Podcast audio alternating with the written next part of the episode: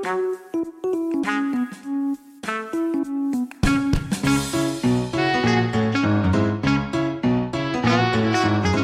suis le docteur Cyril Fischoff, chiropracteur, spécialiste en échographie musculo-squelettique, exerçant à l'île Maurice. Je vous invite à écouter un nouvel épisode du podcast Vertèbre Co chaque premier et troisième lundi du mois.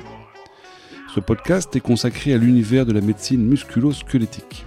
Au travers de petites histoires cliniques issues de nos consultations, des dernières données scientifiques ou encore d'interviews de différents spécialistes, nous abordons divers thèmes, que ce soit le diagnostic des troubles musculo-squelettiques, les mécanismes de leur genèse, les moyens de prévention ou encore les traitements des plus classiques aux plus avant-gardistes. Vertebrenco s'adresse à tout public et se veut un rendez-vous de vulgarisation au service de chacun.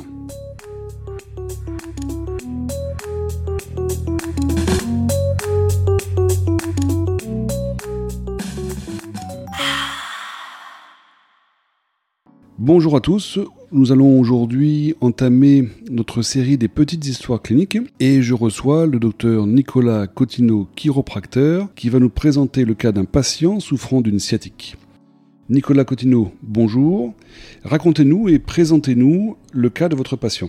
Donc c'est un homme de 50 ans qui souffre d'une douleur en bas de dos depuis deux ans.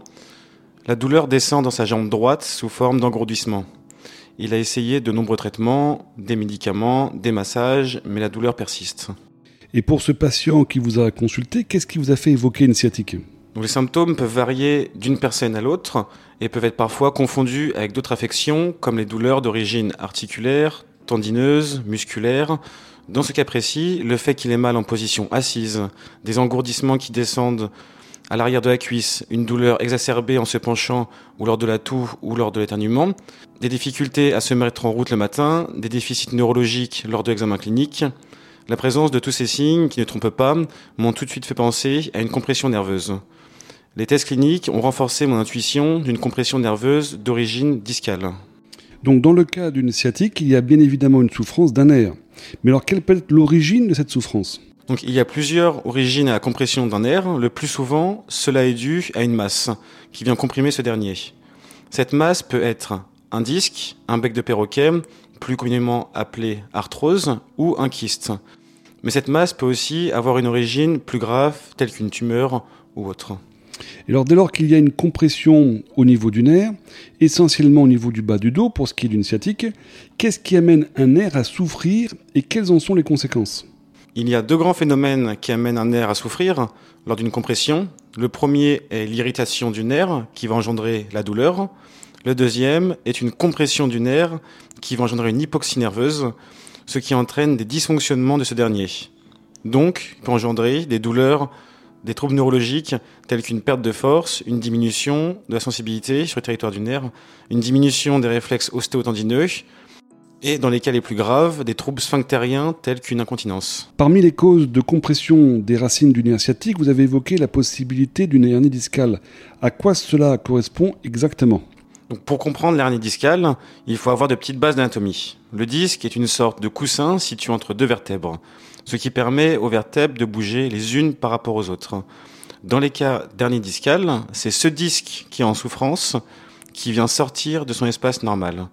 Dans certains cas, il peut venir comprimer une racine nerveuse, engendrant ainsi ce phénomène de sciatique. Par rapport à ces hernies discales qui viennent comprimer les racines nerveuses, et donc engendrer la sciatique, on l'a bien compris, qu'est-ce qui peut expliquer qu'un patient développe un problème discal? Quelle est l'origine de l'hernie discale?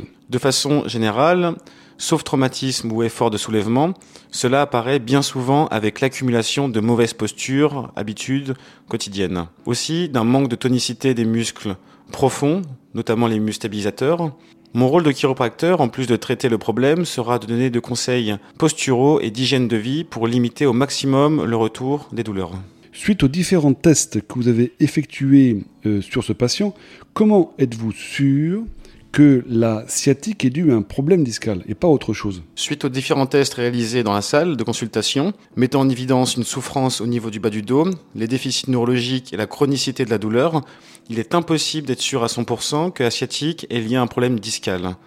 Pour en être sûr, j'ai donc prescrit au patient une IRM lombaire qui a mis en évidence une hernie discale postérolatérale L5-S1 droite avec compression de la racine nerveuse S1. En termes simples, il y a une sciatique due à une compression nerveuse par un disque. Très bien, merci. Parlons de traitement. Alors comment, comment ça se soigne euh, en tant que chiropracteur? Comment vous approchez ce type de problématique? Une fois que le diagnostic posé et tout signe de gravité éliminé, le traitement classique consistera à réaliser différentes techniques en fonction de la symptomatologie et des résultats des tests. Le plus fréquemment, nous allons utiliser la technique COX, technique de flexion-distraction, afin de diminuer la pression du disque sur le nerf.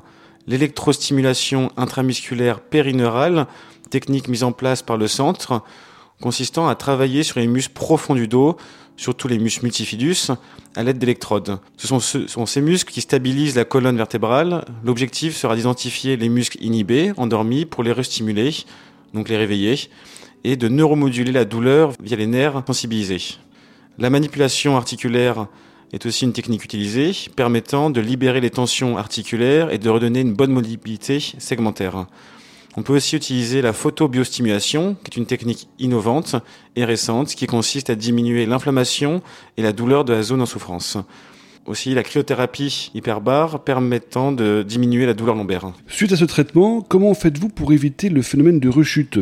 Donc en fin de traitement, l'objectif est de maintenir l'efficacité du traitement et de prévenir les récidives en réalisant des exercices encadrés par un professionnel de la réhabilitation. Ces exercices permettront de renforcer les muscles profonds du dos, de travailler sur les mauvaises postures et de gagner en souplesse. Docteur Cosino, écoutez, je vous remercie pour, votre, pour vos précisions hein, sur la sciatique, le diagnostic et sa prise en charge.